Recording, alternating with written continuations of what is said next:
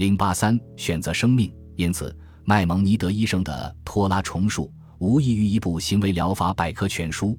不要在明知某个人会拒绝的情况下请他吃饭，不要记恨阿谀奉承。你若不赞成某个人的观点，千万不要以让他在公共场合难看和蒙羞的方式纠正他的观点。吃喝时要得体，不要狼吞虎咽。时刻牢记《马拉基书》中有关暴饮暴食的禁令。我要把粪抹在你们的脸上，可千万不要出错。另外，你只能住在具备下列生活条件的城镇或乡村中：有内科医生、外科医生，有浴室、厕所和流动的可靠水源，有学校、教师。文士以及掌管捐赠物品的诚实私库，另外还要有公正的法庭。祈祷是最重要的事情，所以不得懒散或草草应付。例如，不得在喝醉或被笑话逗得哈哈大笑时祈祷，也不得嘴里念着祈祷词而脑子里还想着自己的生意。要亲自抄写属于自己的托拉经卷，以便做成经匣戴在额头上或钱币上。如果你做不到，可以请一位文士替你做，要隆重的用圣餐过安息日，其丰盛程度要超过一个星期中的普通食物。一日三餐，一餐两块面饼，还要有足够的葡萄酒。当然，你可以根据你的生活状况尽量做好。丈夫要一起参与准备安息日的食物，购买原料，清洗餐具。总而言之，要打好下手。我们都知道。安息日是在提醒我们，上帝创世后需要在第七天休息。但按照麦蒙尼德的典型思路，他先从哲学上分析七天创世的焦虑概念，然后联想到历史上的出埃及事件，进而认为，之所以规定守安息日，是为了提醒犹太人，他们曾经是奴隶，根本不能决定自己到底该干多长时间，或者什么时候该停下手里的活休息一会儿。按照这种思路。雇主按照劳动时间为雇工支付工资，并且不得拖欠是理所当然的。在商业活动中，麦蒙尼德规定了最高的伦理准则。他不赞成商人买空卖空或短斤少两。他最讨厌对客户隐瞒货物瑕疵的行为。他认为无本获利就等于亵渎了上帝的名声。他指出，有些人拒绝被称为比勒，并不是没有道理。因为在希伯来语中，这是一个特别冷酷的恶魔的名字。他也很讨厌赤裸裸地炫耀自己的钱财，并列出了许多慈善行为，而其中最神圣或最能取悦上帝的行为，莫过于把钱财慷慨地施舍给穷人。但是，千万不要用傲慢的态度，或者通过唐突或沮丧的举止，而是要用真诚而愉快的心情来表达你的乐善好施。为穷人找到合适的工作，就是履行了伟大的诫命。或许托拉中的伦理智慧的最高体现，就是对待死者的态度。无论死者和他的家庭多么富有，死者在下葬时都不应穿华贵的寿衣。上帝希望，并且的确发布过命令，要求死者要穿得尽量简陋一些，从而使那些已经捉襟见肘而忧心如焚的穷人不会继续受到羞辱。富人只有像穷人一样用简朴的仪式下葬，才会受到尊重。选择生命，尽管安息日是神圣的，但为了抢救一个生命，可以违背有关安息日的规定。正如有些人建议的那样，不要等到过完安息日后才开始治疗病人，要立即开始，并且不要有任何犹豫和保留。选择生命，永远不要仅仅根据一个人自己的证词就判他死刑。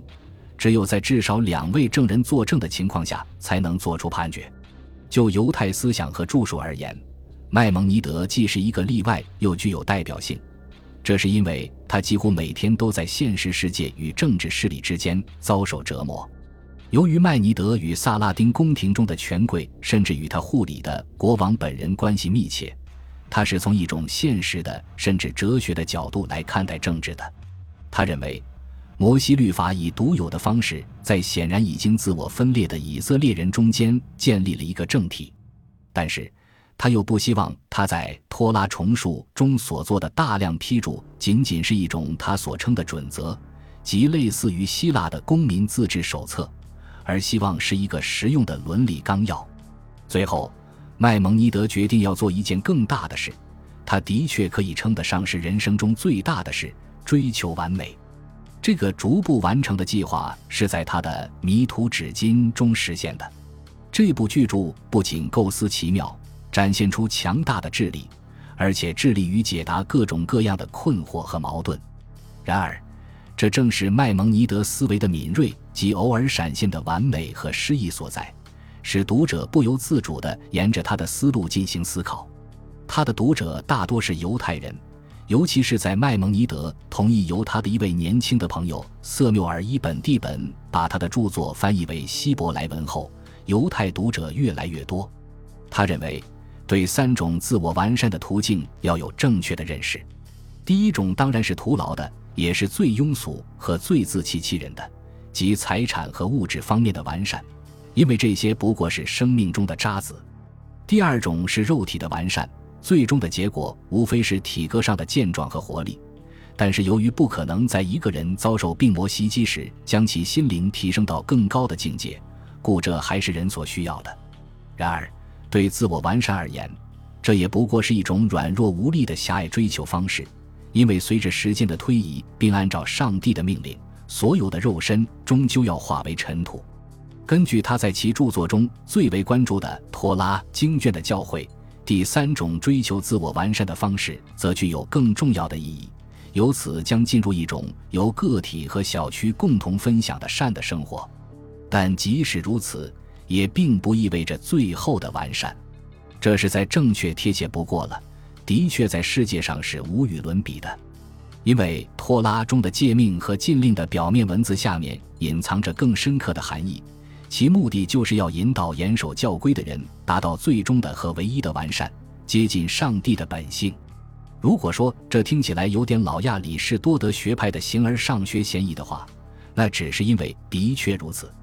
麦蒙尼德不遗余力地坚持认为，上帝的本性对我们来说一直隐藏在智力范围之外，就像他的名字曾经隐藏在我们的祖先关于上帝知识的范围之外一样。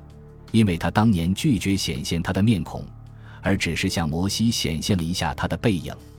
摩西和他率领的读过托拉真本的以色列人，只不过接近过他的属性，通过践行他所称的理性美德而变得神圣。但对于麦蒙尼德来说，这本身就是一次超自然的启示，是为了把人引向一种享受福佑的接近状态。尽管麦蒙尼德是一个风格优雅且雄辩有力的作者，但他毕竟不是一个诗人，无论如何也比不上那些创作希伯来诗歌的伟大的族长塞缪尔·伊本·纳赫雷拉、所罗门·伊本·加百列、摩西·伊本·以斯拉和犹大·哈列维。然而。他诗意的心弦却无时不在随着对雅各的深入理解而跳动着。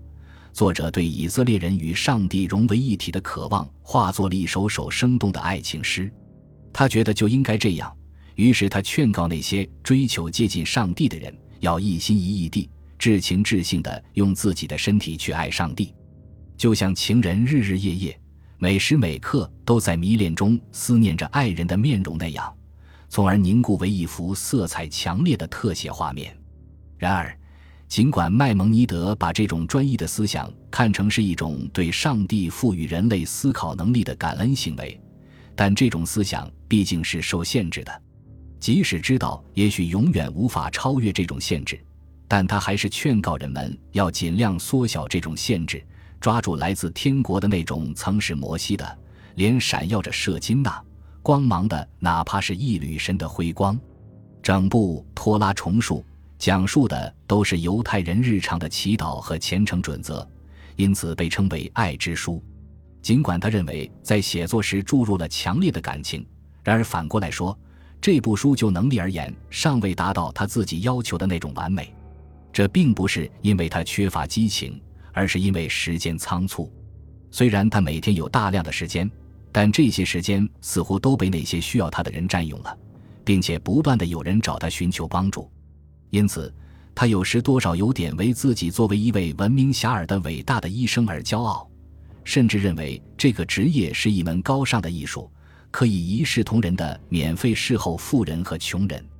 但他同时也是一个爱发牢骚的人，一个喜欢吹毛求疵的人。且看他写给瑟缪尔伊本蒂本的一封信中的片段。我住在福斯塔特，而国王萨拉丁就住在开罗，相距约四千周尺。两种不同的安息日传统把两个城区分开一英里多一点。我给国王干着一份非常累人的差事，我必须每天一大早就去看他。每当他生病或者他的某个儿子或妃子生病时，我就不能离开开罗，几乎所有的时间都要待在王宫里。然后我每天还要侍候国王的那些官员，他们中有一两个人经常生病，我必须负责对他们进行治疗。本集播放完毕，感谢您的收听，喜欢请订阅加关注，主页有更多精彩内容。